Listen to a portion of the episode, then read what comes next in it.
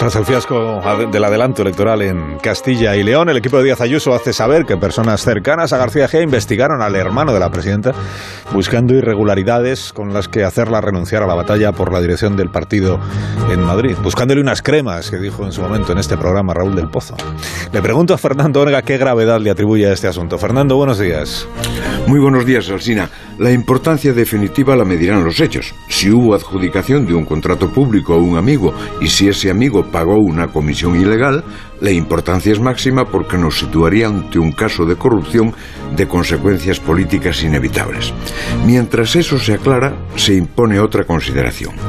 Doy por cierto que una persona de la confianza de Génova y con trabajo en el Ayuntamiento de Madrid recibió el encargo de investigar las cuentas del hermano de Isabel Díaz Ayuso y del presunto pagador de la comisión.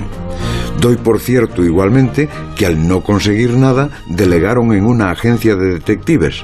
Si ese trabajo tuvo la finalidad ética de limpiar desde dentro o al menos de aclarar un rumor, merece elogios. Ahora bien, si la oscura investigación se montó sin datos para destruir a la señora Ayuso, Ayuso por sus malas relaciones con la Dirección Nacional, si se organizó como una cacería para destrozar su liderazgo porque compite con personas más obedientes a Génova, estaríamos ante un caso más de encanallamiento de la vida pública. Estaríamos ante un intento de asesinato político de una dirigente.